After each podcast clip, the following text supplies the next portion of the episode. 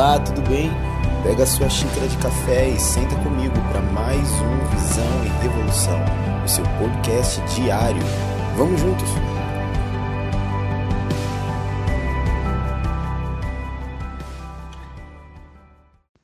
Olá, olá, olá, tudo bom? Vamos conversando hoje lá em João, no capítulo 4, versículo 10. Jesus lhe respondeu: Se você conhecesse o dom de Deus e quem está pedindo água, você lhe teria pedido e dele receberia água viva.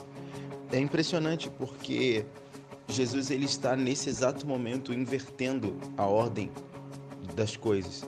Eu desde ontem eu acordei com algo muito forte na minha mente falando sobre estilo de vida, estilo de vida, estilo de vida. Como eu reparti com vocês, eu, eu tenho sido atraído a uma mentalidade, a uma palavra sobre mentalidade. Eu tenho descoberto que muitas coisas elas já foram efetivadas em Cristo e que nós temos diariamente de lutar não contra uma natureza caída porque ela já morreu, mas lutar contra uma mentalidade que tenta se estabelecer por meio de mentiras. Então, eu comecei a buscar compreender o que o Senhor quer me ensinar a partir disso, e a resposta clara de Deus foi desenvolver um estilo de vida cristão. Um estilo de vida cristão, ele não é um estilo de vida gospel. Há uma grande diferença no que nós entendemos por cristianismo simples, verdadeiro, e uma diferença entre o que nós entendemos como a bolha gospel que nós estamos inseridos. O estilo de vida cristão não é você ouvir rádio evangélica, você consumir literatura evangélica. Um estilo de vida cristão é pregue a palavra, ensine a palavra, pregue o evangelho do reino, perdão, pregue o evangelho do reino, ensine o evangelho do reino, cure enfermos e batize as pessoas. Isso é um estilo de vida cristão, levar o Espírito Santo, desenvolvendo um estilo de vida que, que, que, que vira o hábito. Você não precisa forçar, mas ele é um comportamento. E esse estilo de vida, ele vira, ele inverte padrões, ele inverte valores. Olha o que Jesus está falando para essa mulher. Poxa, se você conhecesse o dom de Deus, se você soubesse quem é que está falando contigo, as coisas aqui seriam invertidas. Não ia ser do jeito que você está fazendo. Você ia pedir para mim água.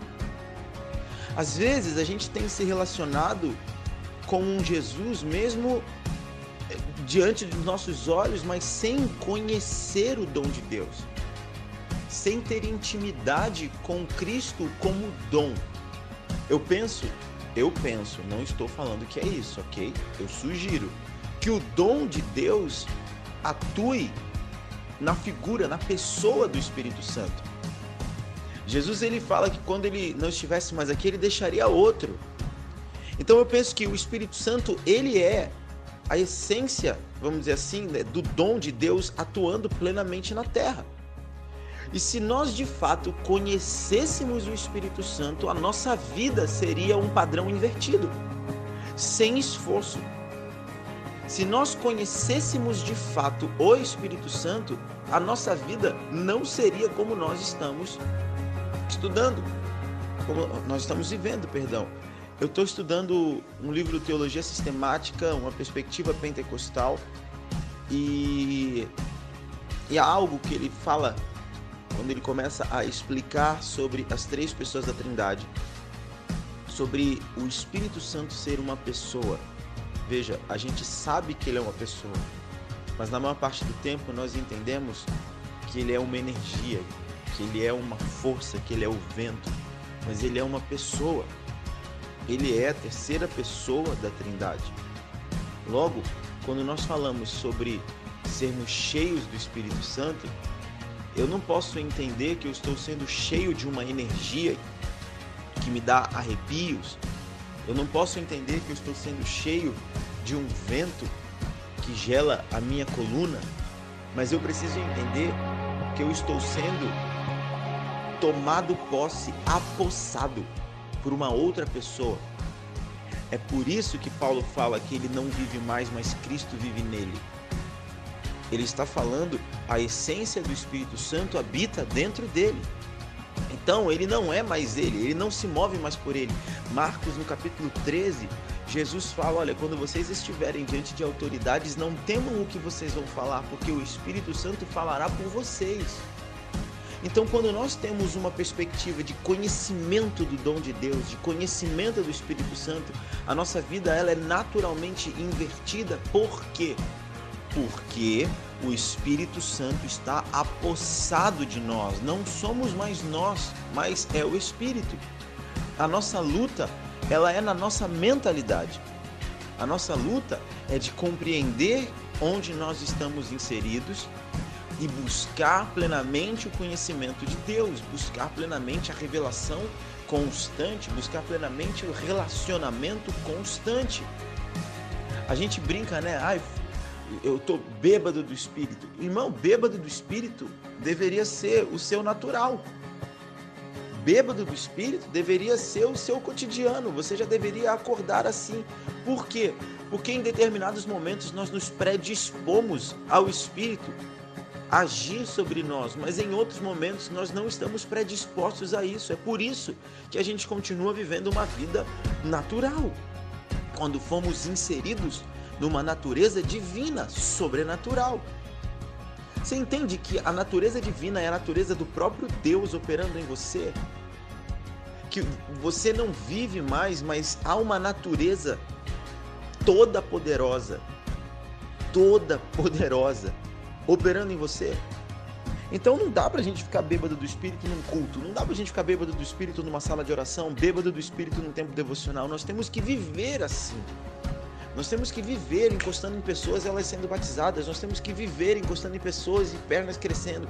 Nós fomos chamados para isso. Para quando a gente estiver diante de autoridades, pessoas, a gente não fale por nós, mas o Espírito fale. Por quê? Porque ele tomou posse, ele se apossou. A pessoa do Espírito se faz presente na minha pessoa. A pessoa do Espírito, ela anda sobre a terra, na minha pessoa. Isaías 60. E aí, quando chega a um lugar de trevas, a pessoa do Espírito, que é luz, acendeu e tudo automaticamente tem de mudar. O nosso estilo de vida deve ser: tô bêbado do Espírito todo o tempo 24 horas. Nós não podemos condicionar a pessoa do Espírito Santo a um padrão normal de vida.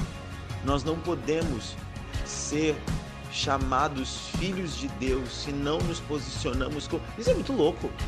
Eu interrompi até a frase.